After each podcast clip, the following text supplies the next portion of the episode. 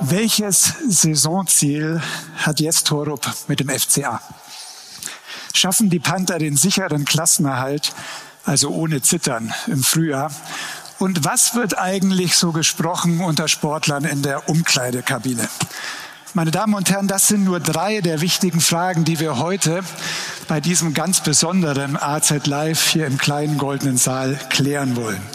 Ihnen allen herzlich willkommen.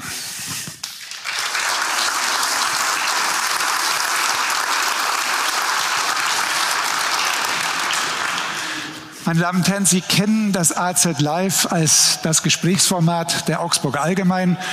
Und normalerweise, das wissen Sie, haben wir hier Politiker zu Gast. Im vergangenen Jahr Olaf Scholz, Friedrich Merz, Christian Lindner und zuletzt Joachim Gauck. Manchmal wagen wir auch einen Ausflug ähm, ins Showbusiness oder zum Fernsehen. Anne Will war hier, Harald Schmidt. Aber heute, heute Abend erwartet Sie ein ganz besonderes AZ Live. Heute Abend haben wir hier, wenn Sie so wollen, ein Gipfeltreffen der beiden wichtigsten Augsburger Sportvereine, des FCA und der Panther. Meine Damen und Herren, begrüßen Sie mit mir die beiden Trainer des FCA und der Panther, Jes Torup und Christoph Kreuzer. Herzlich willkommen bei der Augsburger Allgemein.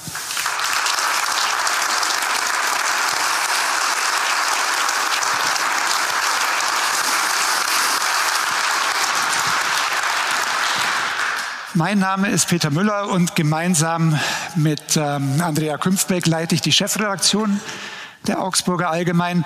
Und als guter Chefredakteur, da muss man ja auch wissen, wann es mal Zeit ist, die Fachleute ranzulassen. Und heute sind das ganz klar an diesem Abend meine beiden Kollegen aus der Sportredaktion, Milan Sarko und Johannes Graf. Milan und Johannes werden uns gekonnt und mit sehr viel Fachkenntnis durch diesen Abend leiten. Und äh, meine Damen und Herren, Sie könnten sich keine besseren Moderatoren wünschen. Milan gehört seit über 30 Jahren zu unserer Zeitung und das ist vielleicht heute Abend noch wichtiger, er hat selbst mal ähm, Eishockey gespielt, zweite Liga AEV. Er ist stellvertretender Sportchef der Augsburger Allgemein und deswegen schon vom Beruf her ganz nah dran an den Panthern. Johannes Graf wiederum, der Co-Moderator, stammt aus Oberbayern und er sagt das selber, weil ihm das wichtig ist, denn nur so hat er, wie er sagt, die gebotene Distanz, um objektiv über unserem schwäbischen Erstbundesligisten zu berichten. Johannes kickte früher selber Höherklassik, ähm, Landesliga Landsberg. Über die Bundesliga oder sein Traum von der Bundesliga konnte er allerdings erst verwirklichen als Journalist, nämlich bei uns, bei der Augsburger Allgemein, wo er für den ähm, FCA zuständig ist. Und damit, ohne große Vorrede, lieber Milan, lieber Johannes, lieber Torab, lieber Kreuzer, die Bühne gehört Ihnen.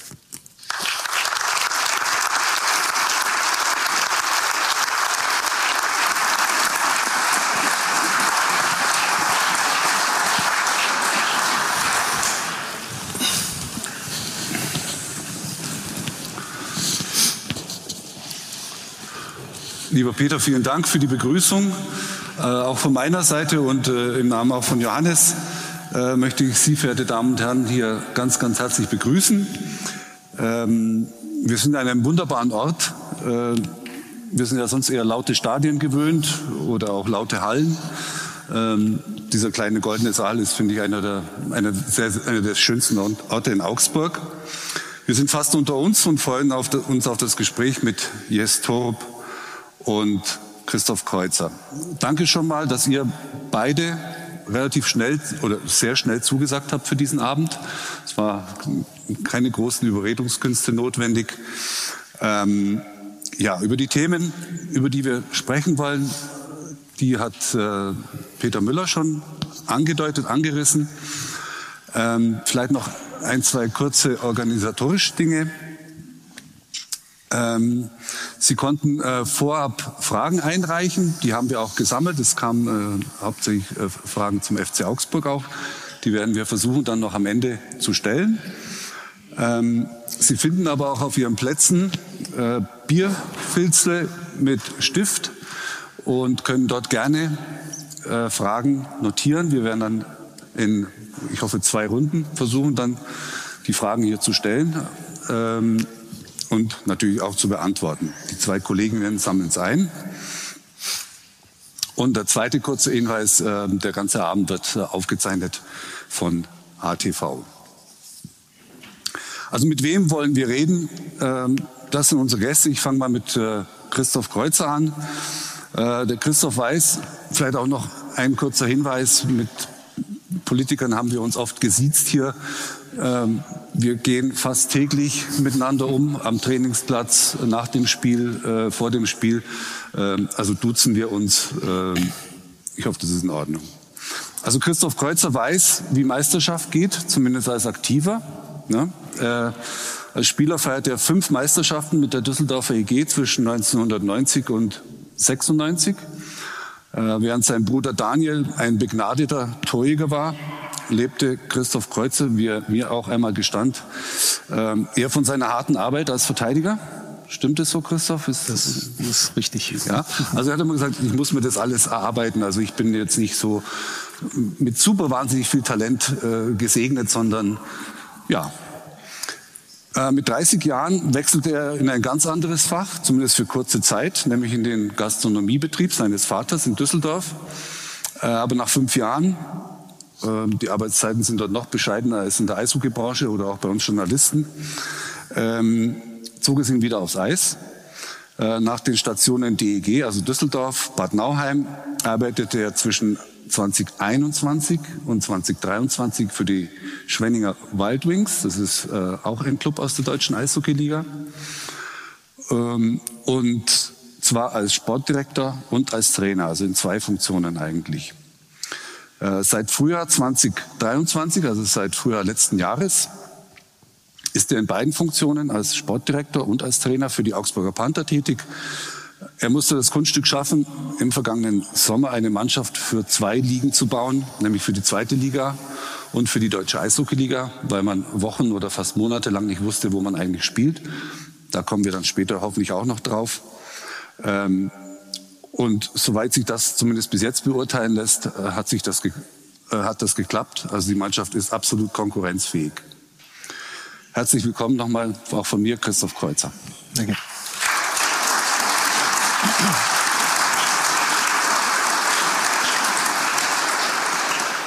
Ja, dann nehme ich mal den äh, Ball auf, wobei eher der Puck ist wahrscheinlich. Ähm, das wird heute Abend noch öfter der Fall sein. Ähm, ja, Jes Torup hat äh, bei seinem ersten Spiel gleich mal bange Minuten überstehen müssen. Äh, schneller 0 zu 2 Rückstand, danach dann doch ein 5 zu 2 Sieg ähm, und dann auch weitere Siege und entsprechend dann auch so eine kleine Aufbruchstimmung hier in Augsburg verbreitet. Ähm, dass er dauerhaft Erfolg haben kann, das ähm, hat der Däne in der Vergangenheit gezeigt. in seiner Heimat ist er als Spieler und als Trainer Meister und Pokalsieger geworden. und andererseits hat er aber auch die Schattenseiten äh, kennengelernt, ähm, wenn man Ziele nicht erreicht ähm, und dann frühzeitig seinen Job los ist. Ähm, Jas Torup hat äh, Mannschaften in der Conference League, in der Europa League und in der Champions League betreut. Mancher fragt sich, und jetzt trainiert er den FC Augsburg, warum eigentlich? Ähm, und ähm, ja, ist jetzt in Augsburg und vermutlich träumt der FC Augsburg auch von Spielen in der Conference League und in der Europa League. Und vielleicht kann man das ja irgendwann mal verwirklichen. Ähm, ja, dann würde ich sagen, steigen wir gleich mal ein in die Fragerunde. Ähm, das neue Jahr ist noch nicht alt. Ähm, mit welchen Wünschen, ja, Vorsätzen seid ihr in dieses Jahr gegangen? Sportliche Natur, aber auch persönlich? Yes, ja. Erstmal, ähm, ja, was wünsche ich mir über ein neues Jahr? Äh, Gesundheit von äh, meine Familie, äh, für alle. Ähm, für sportlich würde ich sagen, ähm, wir sind auf einem guten Weg, aber da gibt es immer, was man sagen, Möglichkeiten, uns um zu verbessern. Ähm, und das ist meine Wünsche, dass den einzelnen Spieler, aber auch den ganzen Mannschaft sich von jedem Tag bis zum jeden Spiel sich verbessern und hoffentlich sehen wir das am, am Ende auch äh, in der Tabelle. Äh, und das ist das ist sowieso meine Wunsch, dass wir jetzt ein, ein starkes äh, Fundament von FC Augsburg äh, aufbauen kann, auch für, für die Zukunft.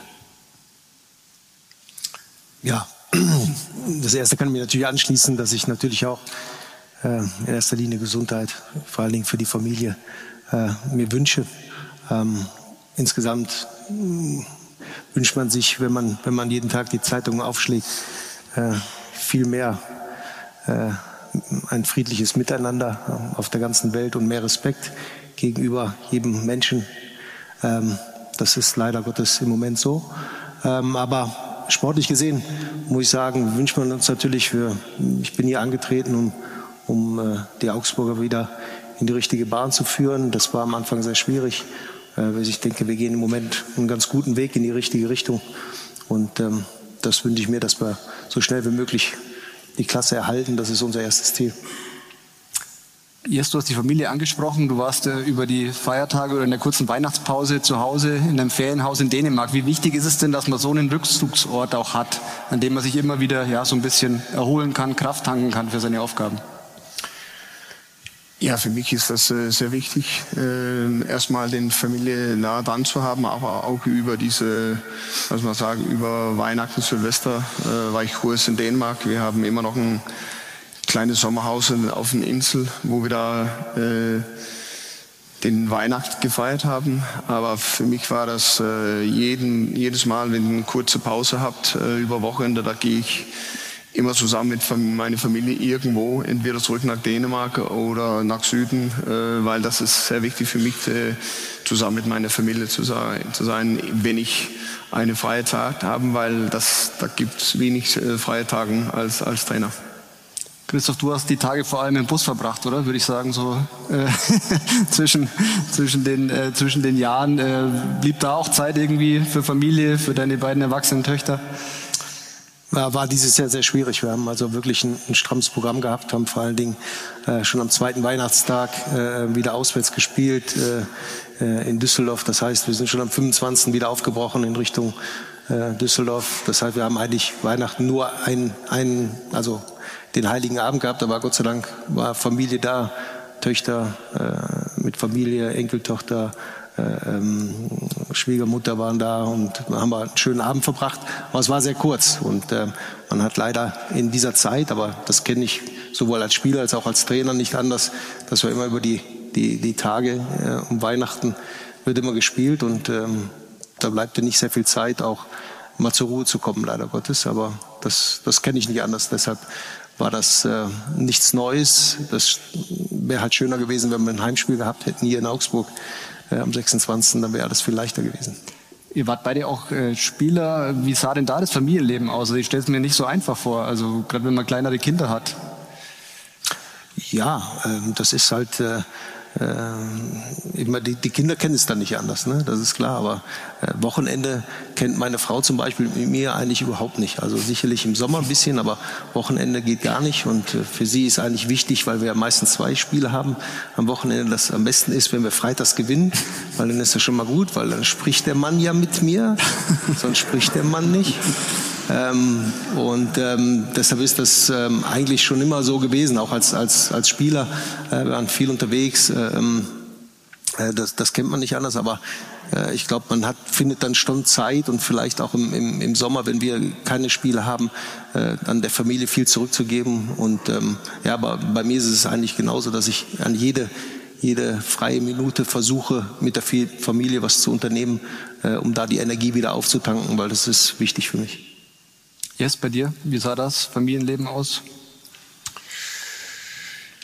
Ja, erstmal ähm, ist meine Familie auch eine ein Fußballfamilie. Die, die waren immer dabei und ähm, mein Sohn ist eigentlich in, in Deutschland geboren, als ich damals in, in äh, Uerdingen gespielt. Äh, aber sie sind immer dabei, obwohl meine Kinder äh, lebt jetzt in, in, immer noch in Kopenhagen, aber kommt fast zu jedem Heimspiel ähm, meine Frau ist immer dabei. So, wir sind, würde ich sagen, eine Fußballfamilie.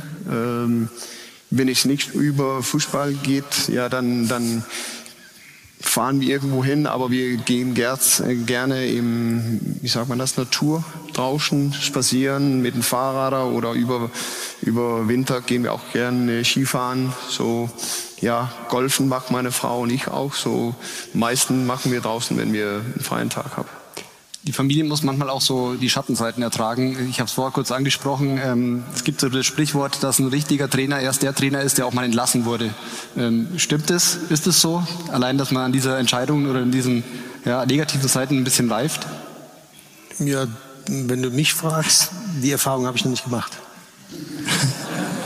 Also bis jetzt bin ich Gott sei Dank noch nicht entlassen worden als Trainer, sondern es war eigentlich eigentlich immer ein, ein ja, entweder miteinander Verständnis, dass man sich nach der Saison getrennt hat. Äh, ähm, aber direkt entlassen worden bin ich noch nicht. Und ich hoffe, das bleibt auch so. Ähm, und ähm, deshalb kann ich da nicht mitsprechen. Aber es ist immer, ich glaube, äh, man, man wird äh, im Sport immer erfolgreich sein, wenn man auch Niederlagen eingesteckt hat. Also ich glaube, dieses, dieses Tal muss man immer durchlaufen, weil nur so lernt man und so kommt man, glaube ich, auf, eine, auf den richtigen Weg. Also das, das habe ich sicherlich auch erfahren, auch äh, schmerzliche Niederlagen, auch was nicht, nicht wirklich Spaß gemacht hat. Ähm, äh, und ich glaube, das braucht man auch als Trainer und aber auch als Spieler. Und äh, wenn man daraus lernt, ich glaube, dann kommt man Stück für Stück äh, dahin, wo man eigentlich hin will, um wirklich Erfolg zu haben. Was war denn so eine schmerzliche Niederlage? Kannst du vielleicht da ein Beispiel bringen? Äh, als Spieler oder als Trainer? Be gerne beides. Nein. Als, Spieler habe ich nicht so viele gehabt, würde ich sagen. Mhm. Ähm, ich habe mal, ähm, also da war ich noch ein sehr junger Spieler, war ich erst äh, mal, also erst mal äh, mit im, im, Kader der ersten Mannschaft mit, mit 18 Jahren. Und ähm, da waren wir im Finale 1985 gegen Köln und haben zweimal, wirklich zweimal, einmal in Düsseldorf, ähm, 5-1 geführt, 10 Minuten Verschluss und haben das Spiel 6-5 verloren. Und dann haben wir das Rückspiel gemacht in, in Köln und haben zehn Minuten Verschluss 5-1 geführt und haben wieder 6-5 verloren. Ähm, das verstehst du dann nicht wirklich, aber ja, das war ja eine Erfahrung, aber das war in dem Moment, weil ich auch gerade erst dabei war, für mich war das äh, sowieso sensationell, dass ich äh, da äh, die Vizemeisterschaft mitmachen konnte und durfte. Ähm, und ähm, äh, als Trainer, sage ich jetzt mal, war es eigentlich so, dass ich mich von, einem, von meinem Verein, wo ich eigentlich herkomme, in Düsseldorf, wo ich eigentlich 40 Jahre gearbeitet habe, von kleinen, als kleiner Junge äh, ähm, wirklich auch die Chance bekommen habe, dann als, als Cheftrainer dann hinterher zu arbeiten, als diese Trennung dann, dann wirklich äh, zustande kam, weil man sich hinterher ähm, ja, nicht wirklich einig war, welchen Weg man geht, das hat mich sehr, sehr geschmerzt, weil das äh, für mich wirklich eigentlich Eishockey war für mich immer DEG. Ähm, und das musste ich lernen, dieses auch loszulassen und dass es auch was anderes gibt.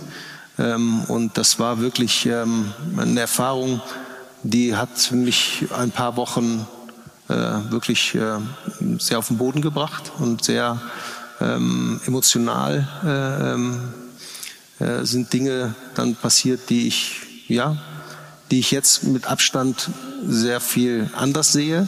Aber diese Erfahrung war sehr schmerzhaft, muss ich sagen, weil es eigentlich alles für mich war, für diesen Verein zu arbeiten. Das musste man erstmal anders sehen. Mhm. Also nach dem Sieg gegen DEG sagst du jetzt Yes. Das freut mich sehr, ja. Nein, also es, es, ist alles gut und man, man hat, äh, ich habe ja auch viele, viele Freunde noch dabei, aber es war für mich äh, eine sehr emotionale Sache, die, die, glaube ich, ähm, wenn man da mal ins Detail geht, viele Sachen verstehen kann. Ähm, aber das ist, ähm, das ist so. Man, man muss äh, da diese Erfahrung nehmen. Und am Ende des Tages geht es ja auch nicht um mich, egal für welchen Verein man arbeitet. Der Verein ist das, worum es geht. Also keiner ist größer als der Verein. Und äh, das, ist, das ist so. Der muss erhalten bleiben. Die Organisation muss äh, das, das Richtige entscheiden, was sie glaubt, was das Richtige für den Verein ist. Und das muss man verstehen. Jetzt, wie hast du es verarbeitet, äh, als du entlassen worden bist? Ich habe das äh, zweimal probiert. ähm, aber äh, als ich das erste Mal entlassen war, hatten mehr Kollegen mit, mich angerufen und gesagt, äh, das muss man erstmal lernen, bevor man so den richtigen Trainer wird, äh, weil da gibt's äh, verschiedene Dinge rund und rum in der letzten Zeit. Aber das wichtig für mich war, Seit den, ersten Lassungen war ich nur zwei Wochen. Da habe ich neue Arbeit bekommen, so das war okay. Äh, letztes Mal war ein bisschen länger Zeit. Ich habe mir äh, so ein bisschen mehr Zeit äh, genommen, um so überlegt, äh, wo gehe ich jetzt hin, was, was soll ich jetzt mit meinem Leben, mit meinem Fußball, äh, so hier wirklich so verschiedene Dinge probiert zu, zu untersuchen, äh, aber auch für mich selbst und für meine Familie sagt, was ich jetzt der nächste Schritt für mich. Und äh, ja, jetzt bin ich in Augsburg und ähm, da muss ich sagen, von dem ersten Gespräch, das ich mit den äh, Michael Marenko gehabt äh, war mein Gefühl, okay, das könnte mein nächstes Projekt sein. Ähm, und ich habe gerade meine Agent nach dem den, äh, ersten Telefonat äh, zurückgerufen und sagt, wenn das möglich ist, da gehe da geh ich gerne nach GFC Augsburg. Ich habe so ein gutes Gefühl von, von Ambitionen, aber auch für Familienverein, für Möglichkeiten zum Fundament zu bauen, Bridge Building towards ähm, Akademie. So, da gibt es äh, verschiedene Möglichkeiten und deshalb habe ich auch in, letztendlich entschieden, nach Augsburg zu gehen. Mhm. Und äh, nur für uns, weil du hervorragend Deutsch sprichst, äh, ist das noch aus deiner Zeit äh, in der Bundesliga als Spieler oder wie, wie kommt es, dass du so gut Deutsch sprichst? Ja, danke. Nein, finde ich schon, oder? ja. Äh, danke.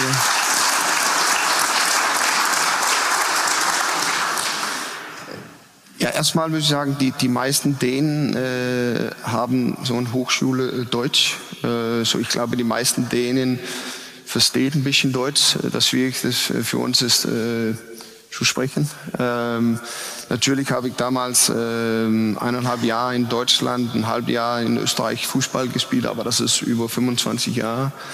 Äh, die letzten neun, acht, neun Jahre habe ich fast nur Englisch äh, in, gesprochen in meinen Vereinen. So, da, das war für mich ähm, so den, wie sagt man das, Zungen, Zungen zu drehen äh, um etwas Neues zu machen. Ähm, aber ich habe die letzten paar Monate auch darüber gedacht, wo gehe ich jetzt hin? Und Deutschland war, äh, war eine Möglichkeit für mich. So deshalb habe ich auch ein bisschen Deutsch geübt, um mich zu vorbereiten, was ist hier los. Und, und Michael, Michael äh, ich war nur einen Tag hier und da war der PK und hat, äh, erst haben wir uns entschieden, auf Englisch zu machen, aber er zehn Minuten vorher sagt, probier das auf Deutsch. Mhm. Das kannst du machen. Ich habe gesagt, ja, meinst du das? Ja, okay, dann, dann habe ich 45 Minuten äh, PK nur auf Deutsch und ich glaube, hat fast alles verstanden, glaube ich. Äh, ich zumindest. Ich hoffe auch äh, die Journalisten. So, das, das, war für mich okay. Und, und jetzt würde ich sagen, ähm, durch die Tag spreche ich immer Deutsch mit den Einzelspielern und mit dem Staff. Aber wenn ich auf dem Platz oder so größere Besprechungen, dann werde ich das auf äh, Englisch machen. Warum auf Englisch? Ja, für mich ist ähm, Englisch ein, lass mal sagen, in, in äh, multikultural Fußballsprache, was jeder versteht und, und auf dem Platz bin ich mehr so, äh, lass mal sagen, ähm, gewöhnt sicher auf, auf Englisch und deshalb bleibe ich da auf Englisch, weil da muss ich 100% klar sein, was ich äh, brauche von jedem Spieler und auch wenn ich in Besprechung, da muss ich nicht das stehen und was heißt jetzt die oder der oder das. Äh, am besten ich bleibe beim, beim, bei meinem Englisch und, und, und das finde ich gut und die Spieler verstehen, äh, verstehen alles. Bei euch ist das sowieso Englisch ganz normal, oder? Also da wird ja eh nichts anderes gesprochen. Ja, weil natürlich der äh, Anteil der Importspieler auch gerade von Nordamerika sehr, sehr hoch ist und ähm, alles andere wäre, glaube ich, nicht sinnvoll. Und ihr habt jetzt auch drei Finnen drin. Das ja, Finnisch lerne ich nicht. Also Finnisch lernst du nicht? Ne? Ixi, Gaxi, Kolume, glaube ich. Ja, das Eins, zwei, drei oder so. Keine Ahnung, was das, aber das ist. Ja. Also klar, im Eishockey musstest du Englisch lernen in, in, deiner Karriere. Wahrscheinlich viele kanadische Trainer, amerikanische Trainer gehabt. Und es ist jetzt einfach die Arbeitssprache bei euch in der Kabine, ne? Ja, das ist so. Ähm, klar, man, du, du, nimmst immer den Anteil vielleicht, der, der auch in der, äh, man, wenn ich mit deutschen Spielern mich jetzt so unterhalte oder denen was erkläre oder am Video oder die machen ein Einzelgespräch, mit denen rede ich kein Englisch. Also ich meine, klar, so ein paar Fachausdrücke, die machst du natürlich dann genauso, äh, aber normalerweise reden wir dann kein Englisch. Warum soll ich das machen? Aber äh, vor der Mannschaft, in, in dem Sinne, ist, ist das natürlich die, die Arbeitssprache, wenn man so will. Ja, ich glaube, das ist ein Fortschritt, zumindest, ich will ja nichts Schlechtes sagen über Peter Russell, das war ein Schotte. Ähm, da haben mir einige Spieler erzählt, ähm, gerade die Deutschen, also wenn der schnell gesprochen hat, haben die nichts mehr verstanden. Dann, hä, was hat der gesagt? Äh, und selbst ein paar äh, Kanadier und Amerikaner haben, hatten Schwierigkeiten, dann den zu verstehen, weil so, je emotionaler er geworden ist, desto mehr ist er in seinen schottischen Slang äh, gefallen. Ich habe mal auch vor der Saison ein Telefoninterview mit ihm gemacht. Dann, wir nehmen das ja immer auf Band auf. Habe die Hälfte nicht verstanden bei dem Zeug, was der mir erzählt hat. Aber ja, also englische Arbeitssprache. Ähm, mir hat mal ähm, vor einigen Jahren, vor vielen Jahren der ehemalige IV-Manager Max Federer gesagt, wenn du willst, dass es einem Spieler gefällt, musst du für seine Frau, musst es für seine Frau oder Freundin so angenehm wie möglich machen. Also die Waschmaschine muss funktionieren, in der Küche muss alles passen, die Wohnung muss sauber sein. Ähm, wie gefällt es denn Ihren Frauen bis jetzt in Augsburg? Yes, wie gefällt es deiner Frau hier? Ähm, Soweit sehr gut. ähm, wir haben, ich muss sagen, die ersten zehn, elf Wochen war ich äh, im Hotel. Mhm. Das war, das war nicht so einfach, auch nicht für meine Frau. So, sie waren ein bisschen hier, ein bisschen in Dänemark, aber seit Weihnachten, Silvester äh, haben wir jetzt eine Wohnung gefunden in Innenstadt. So, das freut äh, nicht nur mir, aber auch zumindest meine Frau. So, sie, wohl sich, sie fühlt sich wohl hier, auch eine schöne Stadt, Innenstadt, so alles ist gut. Mhm. Christoph? Ja, also meine Frau fühlt sich auch sehr wohl hier. Wir haben ähm, auch eine schöne stadtnahe Wohnung, die sowohl zum, zum Stadion sehr nah ist. Also ich habe selber persönlich noch nie so, so viel äh, zu Fuß gemacht oder so wenig das Auto benutzt. Ähm, und äh, ja, meine Frau pendelt sicherlich auch ab und zu mal nach Düsseldorf nochmal, aber äh, ähm, so den größten Teil des Jahres ist sie hier und äh, wir fühlen uns sehr wohl. Ähm, also es ist wirklich Augsburg eine sehr, sehr schöne Stadt und ich muss aber auch sagen, dass der dass die Augsburger Panther ähm, einfach auch äh, eine Organisation sind, die wirklich, äh, wie du es gerade schon sagst, äh, viel, viel Dinge äh, ähm, sehr gut vorbereiten, dass sich äh, sowohl Spieler oder auch eben Trainer schnell wohlfühlen können. Und ähm, ich glaube, das ist ganz wichtig, weil ich glaube, äh, für uns als Trainer äh, oder auch als Spieler. Ähm, du gehst deiner Arbeit nach und äh, äh, für uns ist eigentlich wichtig, du hast ein Bett und dann gehst du schnell zur Arbeit und dann machst du das. Du achtest nicht auf die anderen Sachen, aber wenn du jedes Mal nach Hause kommst und irgendwas ist nicht richtig oder irgendwas kannst du das noch machen oder das ist falsch oder wie du sagst, die Waschmaschine funktioniert nicht, das ist halt schon ein bisschen schwierig und ich glaube, wenn du das weg hast, auch bei den Spielern, ich glaube, dann haben sie keine Entschuldigung, dass irgendwas zu Hause nicht vernünftig läuft, dass sie keine Leistung bringen. Mhm. Ja. Aber wenn, wenn ja. ich jetzt einen Saal wie das hier mhm. erstmal gesehen, wenn ich da draußen mit dem Auto habe, ich gedacht, hm, was ist hier? Aber wenn ich hier reinkomme, war das für mich ein Wow-Effekt. Mhm. Und das sieht man, dass man erstmal über den Stadt lernen muss. Ich habe auch gehört, man muss jetzt Rathaus besuchen und alles so. Das finde ich, und ich jetzt die, die nächsten Tagen, Monaten da ein bisschen mehr über ähm, Augsburg auch lernen. Aber würde ich sagen, das hier finde ich wirklich schön. Ja. ja, das ist jetzt der kleine goldene Saal und der richtige goldene Saal ist eben im Rathaus. Da ist noch viel mehr Gold, viel und größer, also absolut, absolut sehenswert. Ja. Wir müssen erst mal klein anfangen. Ja, das stimmt. Ja, vielleicht gibt es ja mal eine gemeinsame Gelegenheit. Aber Rathausbalkon habe ich ja vorher auch schon gesagt, bietet sich an, wenn man große Erfolge feiert, darf man auf den Rathausbalkon. Ja gut, dann warten, dann warte ich, dahin zu gehen, bis ich einen Erfolg habe, glaube ich, oder? Dann warte ich ein bisschen. Ja, da war ich damals dabei beim Aufstieg, sind die Panther damals, äh, haben vom Rathausbalkon, äh, hat man gefeiert. Äh, wo ist da der Beamer? Beamer war dabei. Ja. FC Augsburg war auch schon oben auf dem Rathausbalkon. Ja, okay. stimmt. Ja. Mehrmals sogar. Ja. Komm. Also wir. Also der Druck ihr, ist da, der Druck ist auf jeden Fall da. Druck, ihr, ihr ja, merkt schon, wir, wir versuchen Druck, ja, subtil Druck aufzubauen hier. Ja, genau. Merkt man. Ja, nein. Jetzt, als du vorgestellt wurdest, kommt trotzdem nochmal auf das Thema zurück. Wir haben es zwar auch bei uns in der Zeitung und, und online thematisiert. Äh, bist du in Anzug und Krawatte gekommen. Das hat ein bisschen für Verwunderung äh, gesorgt. Ich, ich fand es persönlich sehr gut, dass mal einer nicht in einer zerrissenen Jeans und im Kapuzenpulli kommt, sondern mit ein bisschen ähm, Stil. Hast, hast du dich selbst ein bisschen gewundert darüber, dass du damit Aufsehen erregst oder dass das ein Thema ist? Ja. ich, ich, glaube, der erste Frage nach dem äh, Heidenheim-Spiel war von einem Journalist, der gefragt, warum äh, tragst du jetzt einen Anzug? Habe gesagt, äh, warum fragst du nicht von, von Spiel her, von Ergebnis? Aber das erste warum? Und ich habe da gesagt, ja, wenn ich dir nicht gefällt, dann werde ich nächstes Mal in, in Trainingsanzug mal, mal tragen. Aber für mich handelt es nicht um, um welche Kleider. Äh, ich, ich fühle mich wohl in Anzug. Ich glaube, ich muss jetzt auch vor der Mannschaft stehen und zeigen, okay, das bedeutet etwas für mich. Jetzt haben wir ein, Spiel vor uns und das ist nicht nur für mich, für, für einen, für alle sehr wichtig.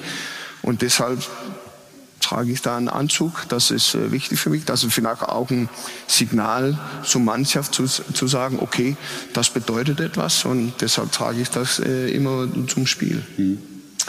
Christoph, euch ist inzwischen, ich glaube, in der ganzen Liga gang und gäbe, dass man mit Anzug hinter der Bande steht. Kommt es aus Nordamerika oder ich glaube, das war vor 20 Jahren auch noch nicht unbedingt so? Oder wie, wie siehst du da eure Kleiderordnung? Ich weiß gar nicht, wie lang es das jetzt schon ist, äh, so ist, aber ich ähm, äh, finde das sehr gut und ich kann das eigentlich auch nur unterstützen. Jedes Spiel, was man bestreitet für den Club oder auch für die Spieler, das ist jedes Mal was Besonderes und ähm, äh, von daher muss, muss äh, der, der gewisse Rahmen, der muss einfach stimmen und das muss einfach äh, ähm, wirklich, ja, ich finde auch ein gewisser Stil gehört einfach auch dazu. Ähm, jetzt kann man sagen, okay, es gibt ja Vereine im Fußball, speziell Schalke, da hat man immer ein Trainingsanzug, dann bist der Arbeiterverein oder wie immer, da muss man das auch so machen. Ja, ist vielleicht in dem Moment dann auch was Besonderes dafür, weil man das so legt, weil das Tradition hat. Aber ich glaube, im Eishockey ist das schon Standard eigentlich und es wird immer mehr und es wäre eigentlich, ich, ich, kann mich erinnern, es war vor, glaube ich, vor zwei oder drei Jahren war in Nürnberg ein, ein, ein junger äh, Trainer, der hatte ja weiß nicht, das wird ja oft auch, gibt es eben Anzüge auch, die vom Verein äh, kommen, dadurch, dass sie gesponsert sind oder das Logo ist dann da drauf oder wie auch immer. Und da war das wohl noch nicht fertig und er hat nur so ein Hoodie angehabt und das war, ging durch die ganze gesehen, wie kann man sich so an die Bande stellen, mhm. ähm, weil es einfach kein, kein Stil hat und das macht man nicht mehr und das ist, äh, das ist nichts Besonderes, das ist nicht, das gehört hier nicht hin und äh, ich glaube, äh, ist gut, dass es so ist. Mhm. Also ich fühle mich da auch sehr wohl in, die, in dieser äh, mhm. Kleidung beim, beim Spiel zu sein. Ja. Sie beide, oder Sie beide, ihr beide wirkt hier so sehr in sich ruhend. Ähm, ich merke es bei dir nach den Spielen. Klar, Christoph, bei dir kocht es innerlich. Äh, jetzt sehe ich dann nur äh, manchmal eben in Aufzeichnungen, aber auch da eigentlich relativ gefasst, obwohl ja so ein Spiel wahnsinnig viel Stress ist, ja. Also sowohl für dich für dich vielleicht noch ein bisschen mehr, weil du musst, du wechselst, glaube ich, die Stürmer ein. Ne? Dein Co-Trainer macht die Verteidiger, du machst die Stürmer.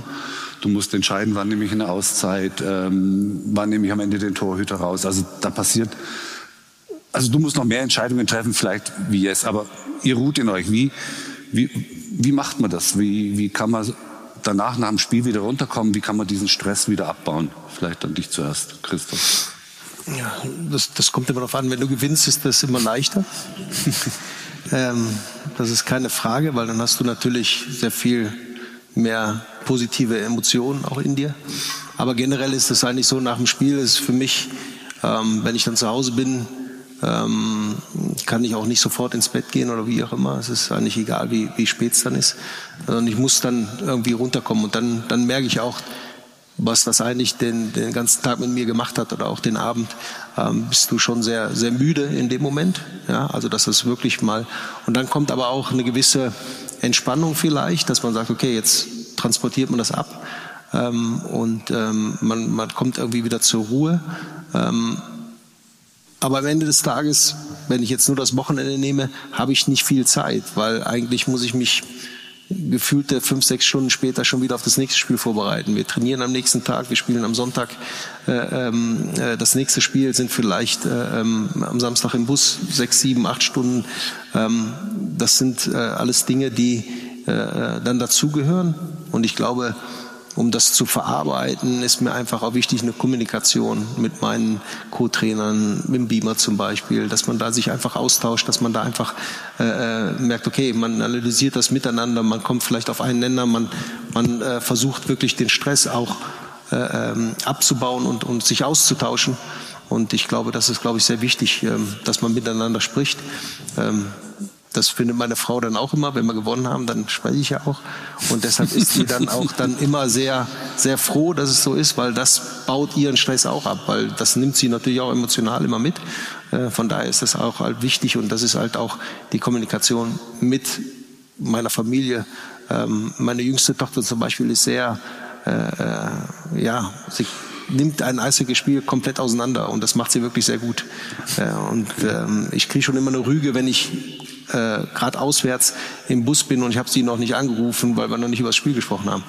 Ähm, das ist äh, für sie immer ganz, ganz wichtig, aber für mich eigentlich auch, weil sie wirklich ein, ein gutes Fachwissen hat und sie schaut sich jedes Spiel im, im, Fernsehen an oder sie kommt zu den Spielen, wenn sie, wenn sie Zeit hat. Ähm, ja, und so baut man den Stress vielleicht ein Stück weit ab. Finde ich sehr schön mit der Tochter, ja. Ein tolles Beispiel. Jetzt, wie kommst du runter nach so einem Spiel? Bei euch ist ja auch noch viel mehr mit Medien zu tun und so weiter und so fort. Wie kommst du wieder?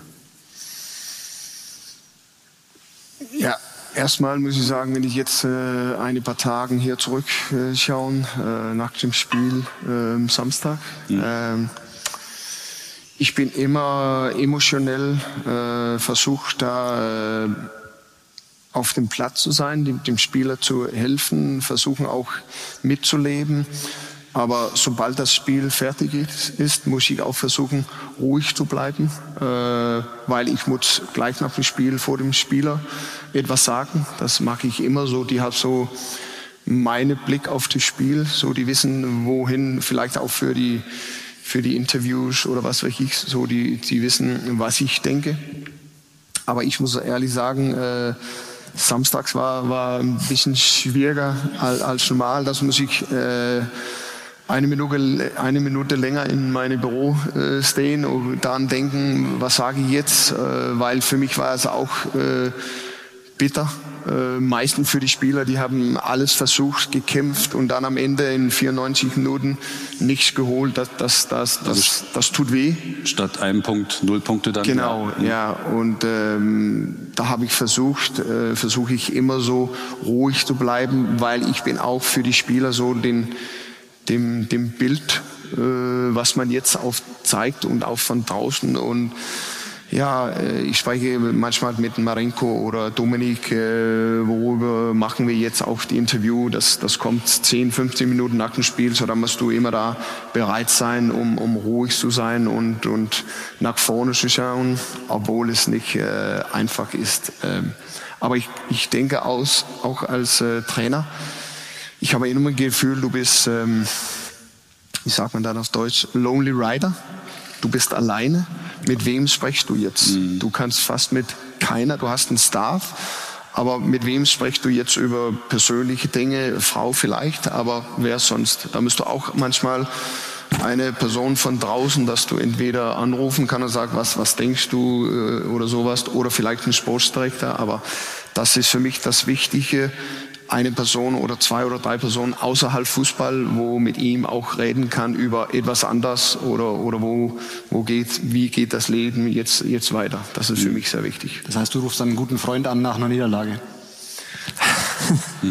ja, ich habe immer versucht, durch meine Karriere so wichtige Personen so nah dran auf mich zu halten, wo ich weiß, ja, den kann ich immer anrufen. Meine Frau ist natürlich auch dabei, meine Kinder auch weil sie immer Fußball, mein Sohn war früher Fußballspieler, also mit ihm spreche ich vielleicht mehr über das Taktik, meine Frau mehr über, hm, was, was passiert jetzt, aber die, die Freunde, die ich jetzt habe, ist mehr so für mich ein Schritt mehr nach oben, nach unten zu schauen, was passiert jetzt, wohin gehe ich und, und das ist für mich wichtig, so den äh, Blick auf und Fokus auf, was ich eigentlich meine Aufgabe und das ist für mich wichtig.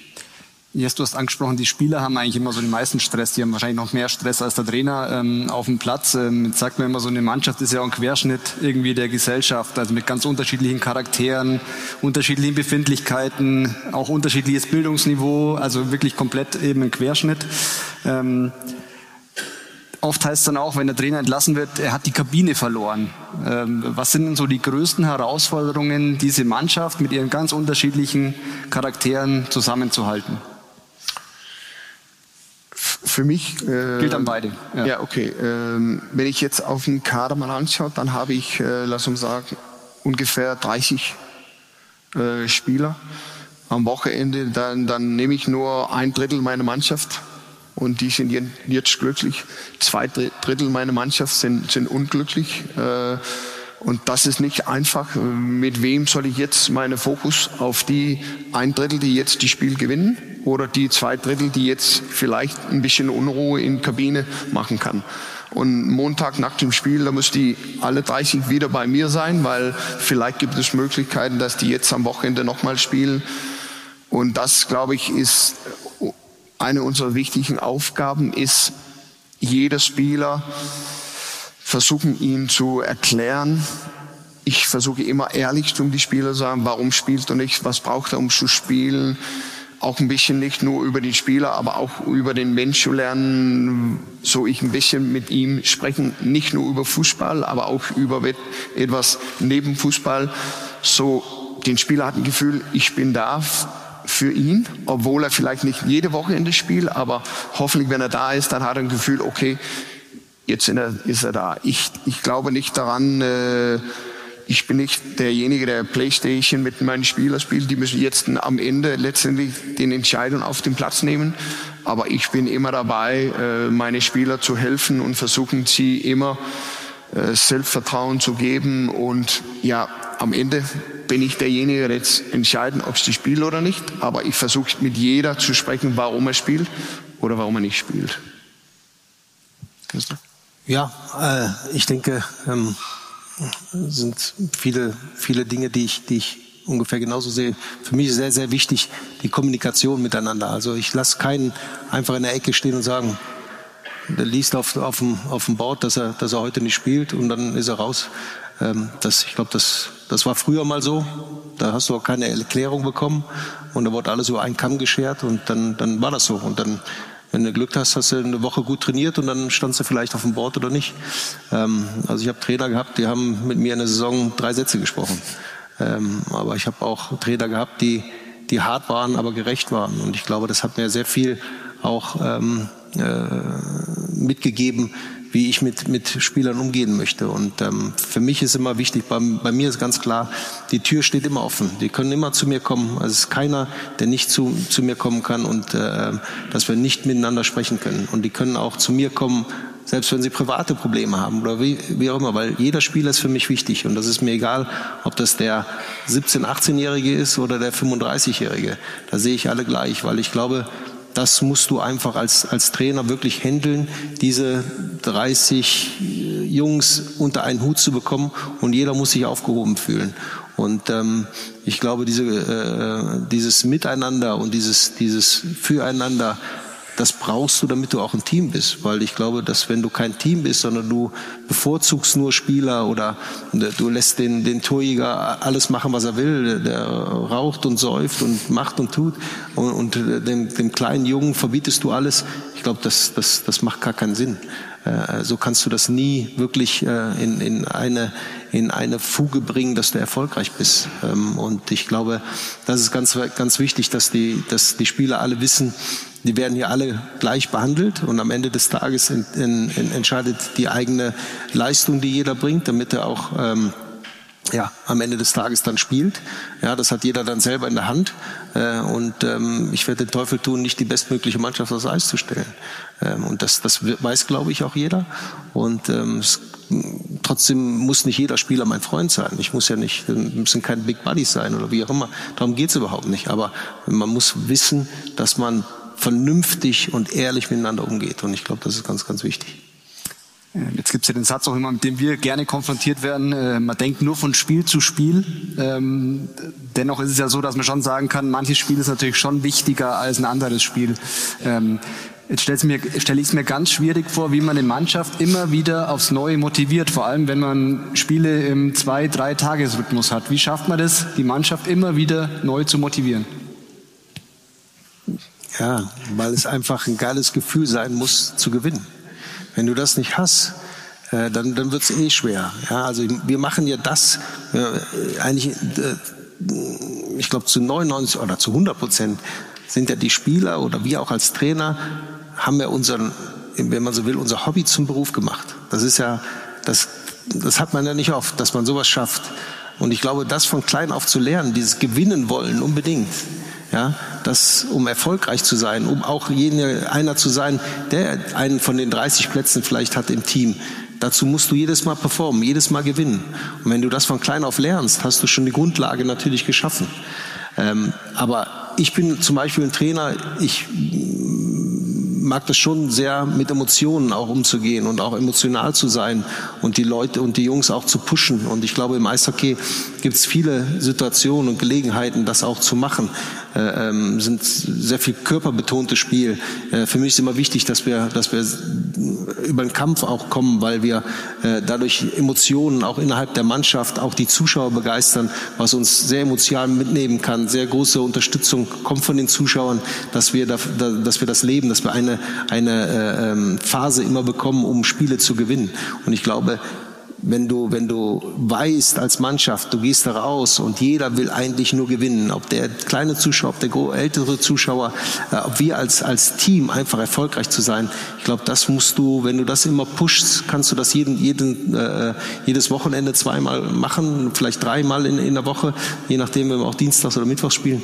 Ähm, und ich glaube, da, das ist manchmal gar nicht so schwer, die Jungs da zu begeistern, ähm, weil sie es einfach wollen. Sie wollen es einfach. Und du musst einfach auch erfolgreich sein, um, ja, um ein erfolgreicher Spieler zu sein, um, um dein Geld zu verdienen oder auch die nächsten Verträge zu bekommen. Das gehört ja alles miteinander dazu.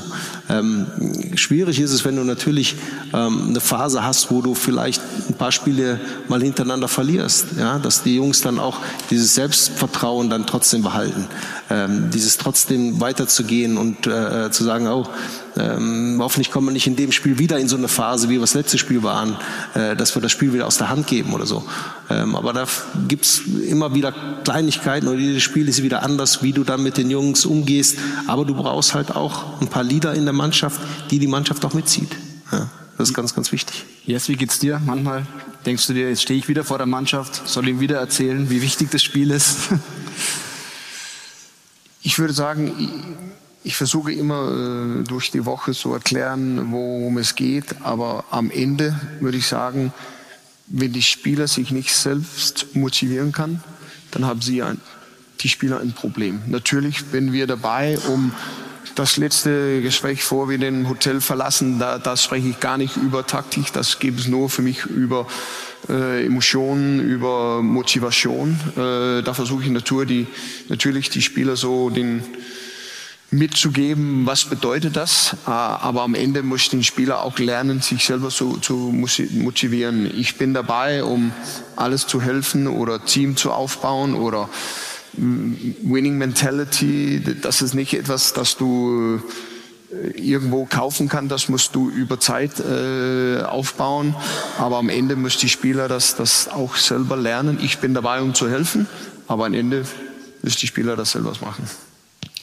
Ähm, jetzt gab es ja bei der WM-Doku, äh, weiß nicht, ob es wer, wer, gesehen hat, diesen tollen Graugänse-Vergleich, den Hansi Flick da gemacht hat, der Bundestrainer. Der hat der Mannschaft versucht zu erklären, dass man einen großen Flug macht und dass alle gemeinsam für Aufwind sorgen. Ähm, die Spieler haben ziemlich verwundert geschaut. Ähm, macht man sich da als Trainer vielleicht auch teilweise lächerlich mit solchen Vergleichen, weil man sich ja denkt, die Spieler müssen ja eigentlich motiviert sein? Ist es, ist es eine Möglichkeit überhaupt? Machen macht ihr sowas, dass ihr auch den Spielern irgendwie einen Film zeigt von ähm, irgendwelchen Sportwundern oder ähnlichem?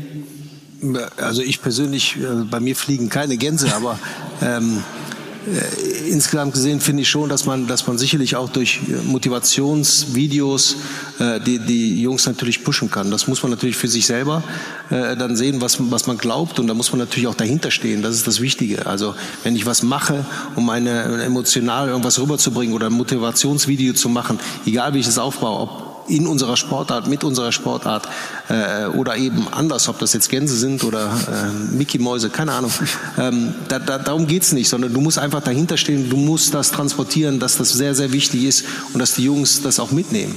Und wenn du das machst, dann ist eigentlich egal, ob da Gänse fliegen oder sonst was anderes. Wenn die Jungs das aufnehmen und die nehmen das als Motivation mit, dann hast du gewonnen. Ja, das ist halt wichtig. Arbeitest du auch ich, so? Ja, ich mag das auch gern. Äh, entweder für mich ist es ein äh, Video oder Bilder oder was weiß ich, dass, dass die jetzt erinnern. Ich habe von Anfang an war, äh, haben wir ein paar Siege gehabt, wo nach dem Spiel, äh, wo jeder so gefeiert. Dann habe ich das vor dem nächsten Spiel.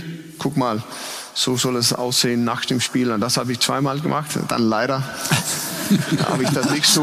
Äh, also jetzt brauche ich etwas Neues zu machen. Dann ist immer möglich. Äh, was macht man dann? Äh, kriegt man dann irgendwo ein, etwas Zusammenfassung von Toren oder für gute Aktionen oder gibt's Bilder oder? Aber für mich handelt es um Kommunikation. Wie, wie kriege ich die Spieler jetzt meine Kommunikation? Ist jetzt für mein Gespräch oder kommt dann von einem Video oder von Bilder? Da muss ich immer etwas verschieden machen, weil wenn du jetzt das Gleiche immer Woche machen, dann sehen sie am Ende, oh, wo bin ich jetzt? Also das ist wichtig für uns, glaube ich, dass wir uns immer versuchen zu entwickeln, wie wir jetzt und was braucht die Spieler. Da muss ich auch ein Gefühl haben als Trainer, was brauchen die Spieler? Sind die da? Okay, ruhig lassen oder sind die nicht da? Da muss ich versuchen, die jetzt auf die Level zu, zu bringen, so die bereit sind für das Spiel. Wie viel Psychologe seid ihr denn auch als Trainer? Entschuldigung. Ja, viel.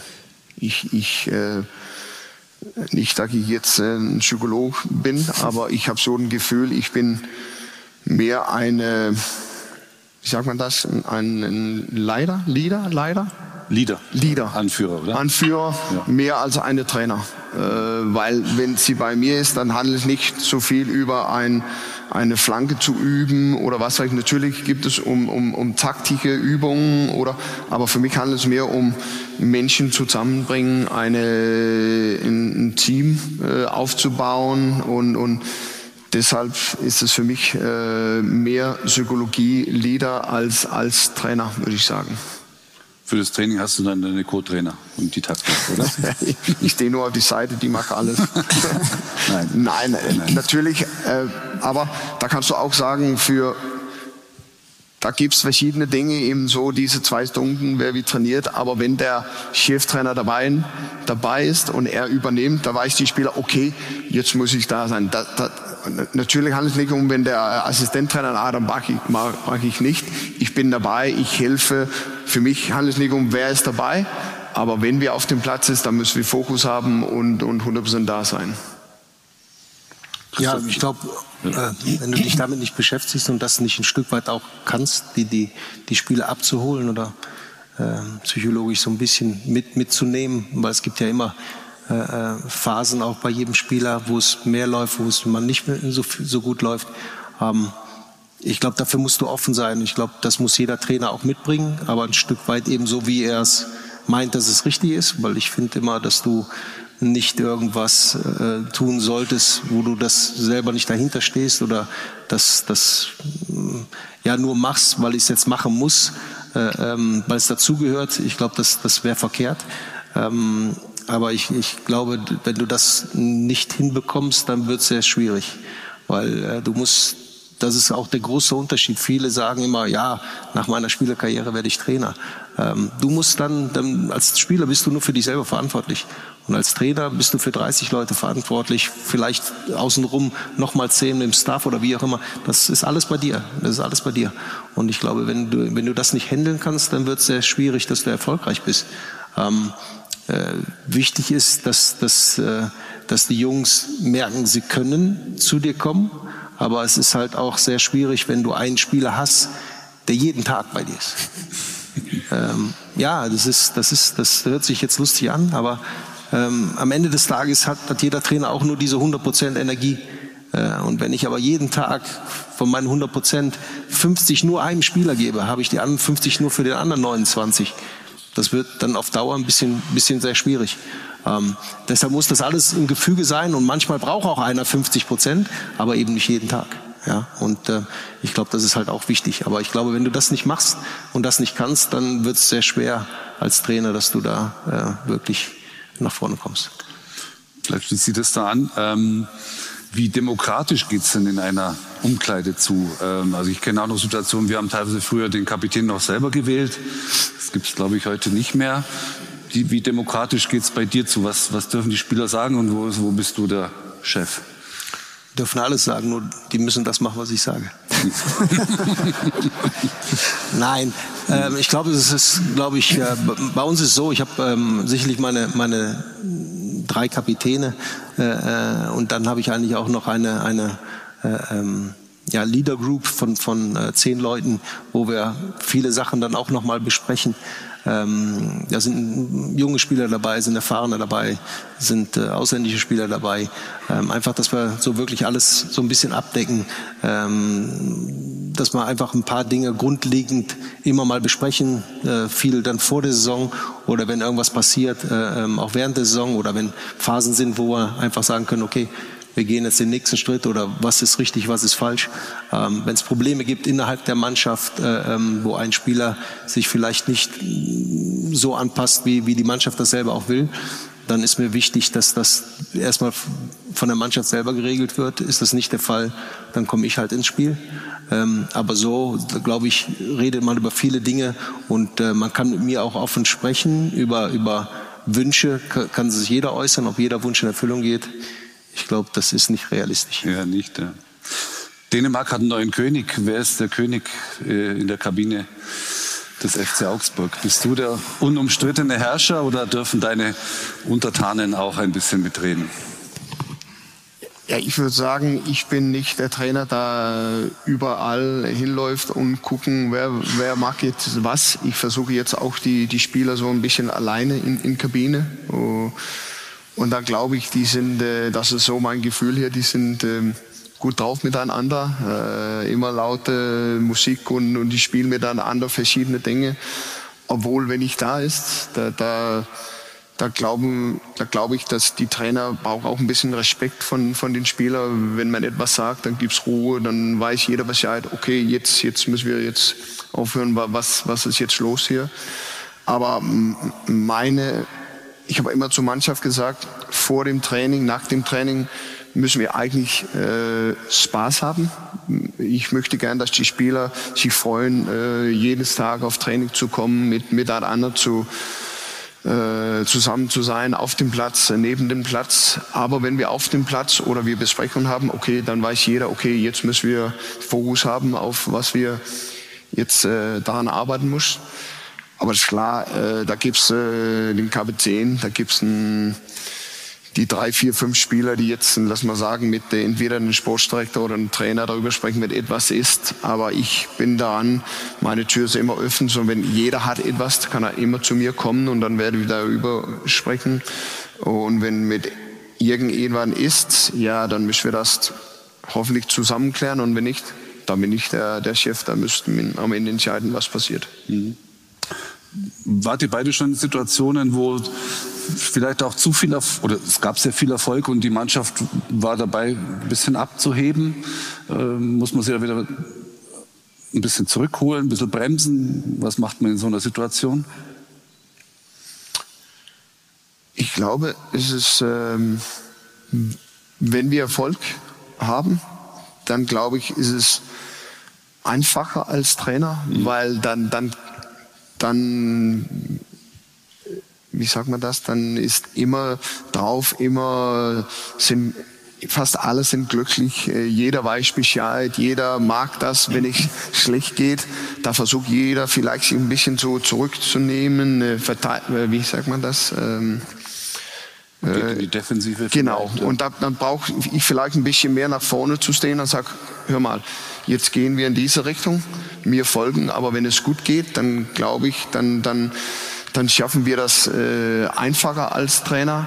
Ähm, obwohl, ich muss auch sagen, wenn es so gut geht, dass man immer Erfolg und folgt, dann müssen wir auch versuchen, wenn du Erfolg hast, gibst ein Spieler Selbstvertrauen und das ist vielleicht das Wichtige für den Spieler.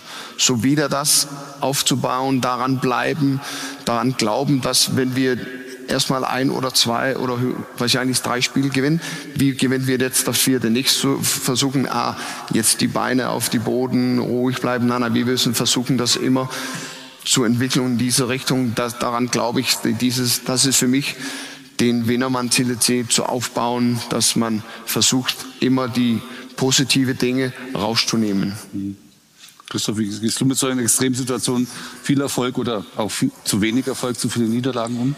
Ähm, ich glaube, das ist, das, ähm, äh, das ist dann schon so, wenn du, wenn, ob, ob du jetzt erfolgreich bist oder, oder eine Negativserie hast und nicht so erfolgreich bist, ähm, ist ganz klar, wenn du, wenn du erfolgreich bist, fällt dir vieles leichter, geht manches, das schwimmt dann so mit, äh, dann fällt jedem Spieler das leichter, auch wenn es mal ein hartes Training ist, wie auch immer.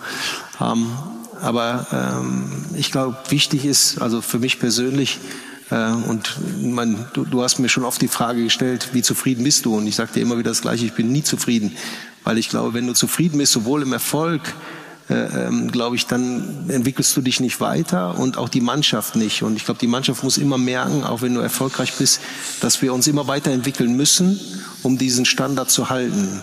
Das heißt, wenn du, wenn du deutscher Meister wirst, musst du nach der Meisterfeier wieder anfangen, sofort wieder, wie baue ich das auf, was, was, haben wir, was war gut, was war schlecht. Weil immer, wenn du ein Spiel verloren hast, war nicht alles schlecht. Und wenn du ein Spiel gewonnen hast, war nicht alles gut.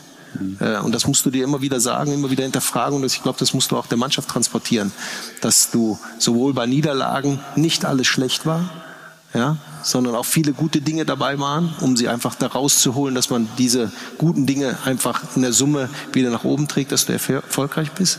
Und genauso müssen sie spüren, dass nicht alles gut ist, weil wenn du meinst, es ist immer alles gut, dann machst du wieder Fehler, dann wirst du leichtsinnig, machst du keine guten, hast du keine guten Angewohnheiten und, und, und schon machst du Fehler, dass du plötzlich nicht mehr erfolgreich bist. Und dann fragst du dich hinterher, wie, wie kann das passieren? Und ähm, ich glaube, das ist, glaube ich, ganz, ganz wichtig, dass du in beiden Richtungen da weiter immer an dir selber arbeitest und auch mit der Mannschaft arbeitest. Mhm. Vielleicht noch zwei kurze Fragen und dann äh, machen wir mal eine Bierdeckelrunde genau. mit Fragen aus der Runde hier. Ähm, in so einer Mannschaft, Beckenbauer hat mal gesagt, ähm, als er damals 1990 ist er in Rom in der Mitte spaziert, alleine mit der Medaille um den Hals. Äh, Deutschland ist Weltmeister geworden. Alle haben gejubelt, nur er ist da so ganz langsam geschritten hat. Äh, und hat man hinterher auch gefragt, ähm, warum waren Sie denn da? Er sagt, ja, ich habe irgendwie meine Ruhe gebraucht, weil es war nicht so einfach, sechs Wochen mit schwer erziehbaren äh, jungen Männern zu verbringen. Ja, also er hat dann einfach sein, hat es natürlich mit einem Augenzwinkern gemeint. Ähm, Womit kann euch, womit kann dich, Christoph, ein, ein Spieler richtig wütend machen? Mit was für einem Verhalten? Ähm, äh, wo anfangen? Rein sportlich gesehen, meinst du das?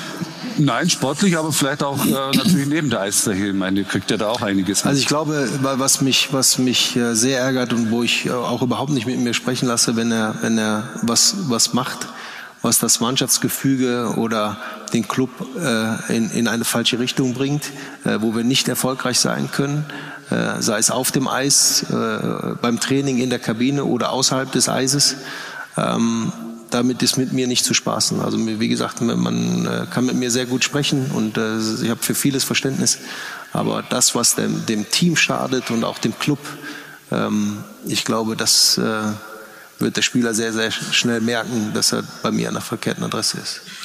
Was meinst du damit? Vielleicht auch ein völlig wirklich überzogenes Foul oder irgendwas oder vielleicht ja wenn wenn er einfach äh, ähm, spielentscheidende Dinge zum Beispiel tut äh, ähm, die einfach Standard sind und die er nicht nur einmal macht sondern äh, dass man schon das Gefühl hat, entweder kann das nicht besser, okay, das muss ich als Trainer sehen, dann darf ich ihn eigentlich nicht einsetzen. Aber wenn ich weiß, er kann es besser, äh, und, und macht Dinge, die einfach ähm, ähm, nicht der Mannschaft gut tun, die, die einfach gerade in der Defensive grobe Fehler machen oder äh, ähm, seinen Zweikampf, ich jetzt mal, zu Letschert äh, spielt und nicht, nicht wirklich äh, ähm, zu 100 Prozent bereit ist, für die Mannschaft alles zu geben äh, oder ähm, hintenrum irgendwie was über irgendwelchen Kameraden erzählt oder sonst irgendwas, was schlecht redet, was Einfluss bringt oder andere Spieler äh, auf einen äh, falsche, falschen Weg bringt, äh, ähm, was weiß ich. Dann bittest du zum Einzelgespräch, oder? Dann bitte ich zum Einzelgespräch, ja. Und, okay. und, und äh, manche Dinge und, und manche Dinge sind halt auch verschieden. Also es gibt auch junge Spieler, die in ihrem jugendlichen Leichtsinn manche Fehler noch machen, ähm, wo man dann hinterher drüber schmunzeln muss, sag ich jetzt mal, weil es eben junge Spieler sind, weil sie eben doch wieder äh, äh, weil du immer denkst, du hast schon vieles erlebt, aber du erlebst dann doch wieder was anderes. Die brauchen dann mal eine Ansage, dass sie es nicht mehr äh, machen. Und mhm. ich glaube, da spreche ich auch sehr deutliche Worte in dem Moment. Yes, was machst du, wenn, womit kann dich ein Spieler richtig wütend machen, verärgern? Ich glaube, ein, ein erster Tag, äh, wo ich zusammen mit einem Spieler war, habe ich gesagt, äh, das Wichtige für mich ist, äh, ein Team zu bauen. Äh, für mich ist keiner über die Mannschaft äh, und das muss jeder verstehen. Ich weiß, dass ich habe mit den Individualisten, mit den Einzelspielern äh, zu arbeiten, aber für mich handelt es sich um, um die Mannschaft. und wenn einer etwas tut auf dem Platz oder neben dem Platz, dann, dann nicht nur ärgere mich, dann werde ich auch mit Ihnen sprechen. Äh, wenn er vielleicht, äh, lass mal sagen, äh, zu spät kommt, äh, das ärgert mich, weil dann sind das, ist er nicht vorbereitet. Äh, kann ich dann auf ihn äh, oder sagt man so, wenn, wenn ich jetzt vor dem Spiel, dass er dann zu spät zum Besprechung kommt, das sagt, wie ist das möglich? Das ist den wichtigen Tag auf dem Woche und dann jetzt kommt du zu spät da, da, bin, ich, da bin ich nicht dabei. Da, da, das, das ist nicht möglich, weil, weil wenn ich jetzt den, den Mitspieler, kann ich jetzt auf dich rechnen oder nicht? Mhm. So, das müssen wir jetzt aufbauen. Äh, deshalb habe ich auch jetzt äh, über die äh, letzte Woche war wie ein Teamevent und für mich handelt es nicht um Fußball, es handelt um ein bisschen näher zusammenkommen, aber auch kann ich mit dich rechnen und kannst du mit mir rechnen, wenn ich, lass mal sagen, wir ein bisschen out of comfort zone oder was weiß ich.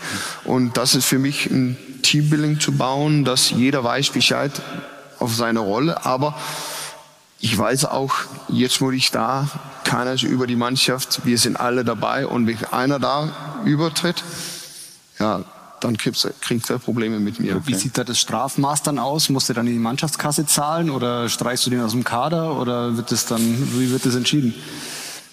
Über Mannschaftskasse Kasse ist, äh, da bin ich nicht dabei. Da, das müsste die Mannschaft selber entschieden. Da gibt's äh, viele Regeln, glaube ich, aber da bin ich nicht dabei.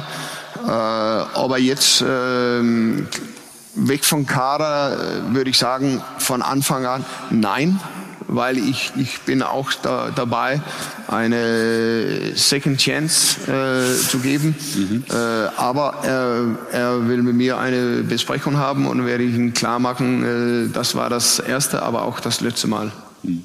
Ich, ich glaube, dass das immer darauf ankommt, wie respektlos das vielleicht war, weil der Respekt spielt da eine große ja, Rolle miteinander. Und ich glaube, das ist, glaube ich, mit entscheidend. Ja. Und äh, womit zaubert dir ein Spieler ein Lächeln ins Gesicht, außer wenn er drei Tore schießt gegen Leverkusen oder gegen FC Bayern München? Was ist der ideale Spieler? Der ideale Spieler? Ähm, für mich ist ein, ein, ein Teamplayer mit, mit natürlich individueller Qualität, aber er ist dabei, um jeder zu helfen aber er weiß genau seine Rolle und wie er jetzt den Mannschaft helfen kann, weil wenn die Mannschaft jetzt, lass mal sagen, Erfolg haben, dann hat jeden einzelnen Spieler auch Erfolg. So. Mhm. Er muss, er muss natürlich auf sich selbst denken, er muss auch Individualist sein, aber er muss einpassen in, in, eine, in eine Mannschaft. Mhm. Und ich glaube auch, jetzt, jetzt bin ich seit lange in Fußball und jeder spricht über individuelle Qualitäten wie Schnelligkeit oder was weiß ich. Ich glaube daran, dass jetzt mehr und mehr den mentalen Teil von den Fußballspielern wird jetzt äh, wichtiger und wichtiger. Mhm. Christoph, bei dir, mein, ich glaube mit 17 Andrei Hakulinens, also Andrei Hakulin ist der Torjäger der Panther mit ich glaube 17 Treffern. Äh, nur mit denen äh, kann man auch keine erfolgreiche Mannschaft machen. Was ist für dich der ideale Spieler außer so ein Torjäger? Ja, gehören viele dazu. Du hast gerade gesagt, wer, wer bringt dir ein Lächeln ins Gesicht und welcher Spieler ist für dich da äh, vielleicht derjenige? Für mich ist das wirklich ganz klar und ich, ich kannte ihn vorher ja nicht wirklich. Ähm, für mich ist es TJ Trevelyan. Mhm. Das ist für mich einfach ein Spieler mit seinem, auch mit seinem hohen Alter, äh, was er jeden Tag äh, performt und auch auf dem Eis äh, performt. Das ist ein Spieler, den ich in jede Sturmreihe stecken kann, äh, der jede Sturmreihe besser macht. Ganz kurz, der Spieler ist 39 Jahre und spielt seine ja. 13. Saison in Augsburg, was absolut ungewöhnlich ja. ist. Nur ganz kurz zur Erklärung. Entschuldige die Unterbrechung. Und äh, an manchen Spieltagen wünsche ich mir, ich hätte 25 von denen, ähm, weil es einfach, ja, äh, er ist ja jetzt nicht unbedingt ein technik hochversierter Spieler, aber er ist einfach das, was ein Eishockeyspieler verkörpern muss mit seiner Willenskraft, mit seiner äh, äh, ähm, äh, jeden Tag wirklich äh, für den Sport auch zu leben. Und wenn er das auch alles in seinen ganzen laufenden Jahren nicht so gemacht hätte, würde er um 39 jetzt nicht mehr spielen. Äh, also auch nicht so erfolgreich. Ich, ich weiß nicht, was seine beste Punktesaison ist, aber dies Jahr ist er auch auf einem ganz guten Weg. Ähm, und ähm, von daher äh, freue ich mich sehr, so einen Spieler in, in meinem Team zu haben, weil er einfach ein Vorbild ist. Ähm, in Sachen, in, in, in allem, was er verkörpert, äh, sowohl für den jungen als auch für den äh, erfahrenen Spieler, äh, für den deutschen Spieler oder für den ausländischen Spieler. Äh, und da kann sich jeder eine Scheibe von abschneiden und das ist, ist gut, ihn zu haben. Mhm. Vielleicht machen wir jetzt mal, legen wir eine. Oh, so, ich würde sagen, Milan, wir sind, wir sind jetzt äh, durch mit unserem Programm, würde ich sagen. Jetzt, jetzt haben wir hier, wir, dass wir hier noch abarbeiten, okay. so, sofern vielleicht auch nicht schon Themen genannt wurden, ja. die wir angesprochen haben. Aber ich würde jetzt einfach mal ein paar Fragen ja. stellen. Vielen Dank für die rege Teilnahme. Ähm, Leg mal los. Genau. Ähm, ja, zunächst mal, Jess, wie gut sind denn deine Fähigkeiten als Eishockeyspieler? Oh. ähm. Ich habe das äh, drei oder viermal probiert. Ich glaube, ähm, auf den Eis geht das. Aber wenn ich den versuche zu schießen, dann, dann kriege ich Probleme. So, wir haben das als Mannschaft äh, manchmal als äh, Teambuilding probiert. Äh, das macht wirklich Spaß. Die Leserinnen und Leser konnten uns ja auch Fragen zuschicken. Da würde ich einfach noch ein, zwei einstreuen. Ähm, ja, genau. vielleicht noch. Ja. Ähm, ja, eine sportliche Frage auch. Yes, äh, Reese Oxford äh, war vor deiner Zeit ein sehr wichtiger Spieler. Erst irgendwie ein unwichtiger Spieler, dann plötzlich ein ganz wichtiger Spieler. Ähm, wie geht's dem und ähm, ja, hat man sich inzwischen mal mit ihm getroffen vielleicht auch? Ähm, ja, ich habe mit ihm äh, noch nicht getroffen, äh, weil er immer noch im, in England, aber ich habe mit ihm äh, über über, ähm, wie heißt das, Team, äh, Teams, äh, Teams äh, mit ihm gesprochen, zusammen mit Marenko äh, haben wir uns äh, unterhalten und äh, er fühlt sich jetzt besser, auf einem guten Weg.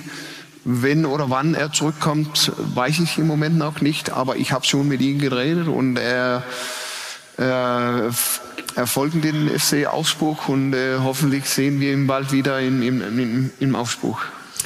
Ähm, ein anderer Leser hat gefragt, äh, warum Dion Bellio so wenig Einsatzzeit bekommt. ja, jetzt muss ich aufpassen. Nein, ich, ich versuche äh, immer das äh, für mich das, das beste Mannschaft auf dem Platz. Manche würden sagen, ja, aber du, warum erjenige nicht und warum spielt er nicht und warum nicht. Ich versuche je, immer auf so auf äh, äh, Relationen zu bauen. Äh, und für mich handelt es nicht nur um den einzelnen Spieler, äh, aber um die Mannschaft. Und äh, ich versuche immer die beste Mannschaft auf dem ähm, Spielplatz zu setzen. Und im Moment spielt er nicht so viel. Deshalb ist jeniger besser als ihm im Moment, obwohl das ist nicht einfach von ihm, weil er vorher viel mehr gespielt, aber ich habe ihn äh, ehrlich gesagt, was, was braucht er jetzt, um, um näher dran am, am äh, Startelf zu kommen? Und er weiß Bescheid und er kämpft jeden Tag um näher dran, äh, aber im Moment äh, Steak äh, wie, wie letzte Woche auf äh, Deme und Zizi, aber er kam rein und äh, hat jetzt die Möglichkeiten für 10, 20, 25 Minuten mir zu zeigen, okay, Trainer, du bist falsch, nächstes Mal muss, muss ich spielen und äh, so ist das im Fußball. Ich muss am Ende die Entscheidungen treffen. Okay. Ja, Also wir werden leider nicht alle Bierdeckel schaffen, aber ich danke trotzdem für die rege Beteiligung. Also ich glaube, so ja viel vielen Dank nicht, für die, für die Teilnahme. nicht. Herzlichen Dank, ja. Ja, yes, äh, Christoph, nochmals vielen Dank, dass ihr da wart. Ähm, ich glaube, es war ein sehr kurzweiliger, unterhaltsamer Abend. Äh, hat gezeigt, wie schnell die Zeit vergangen ist. Ähm, vielen Dank auch für die, für die offenen und ehrlichen Antworten. Ähm, kann euch versichern, wir freuen uns auch mehr, wenn ihr gewinnt, als wenn ihr verliert. Also das ist ganz, äh, das ist wirklich ziemlich äh, Eigennutz der Sportredaktion und wir berichten lieber über, über Siege und Erfolge als über Niederlagen und Misserfolge. Ähm, und deswegen wünschen wir euch einfach jetzt für den weiteren Saisonverlauf alles Gute, keine Verletzungen, Saisonziele erreichen. Ähm, ja, und ansonsten liebe Zuhörerinnen und Zuhörer, ich hoffe, Ihnen hat es auch gefallen. Äh, Ich kann im Namen von Milan und mir sprechen. Uns hat es wirklich Spaß gemacht.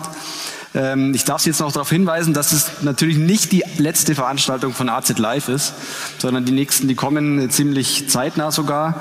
Und zwar am 25. Januar wird äh, Karl Theodor zu Gutenberg hier sein. Und ähm, am 5. Februar Markus Wasmeier, also da wird es wieder sportlich. Ähm, genau, in diesem Sinne ähm, noch einen schönen Abend und vor allem kommen Sie gut nach Hause. Das Wetter soll nicht so gut werden jetzt in der Nacht, also entsprechend guten Nachhauseweg.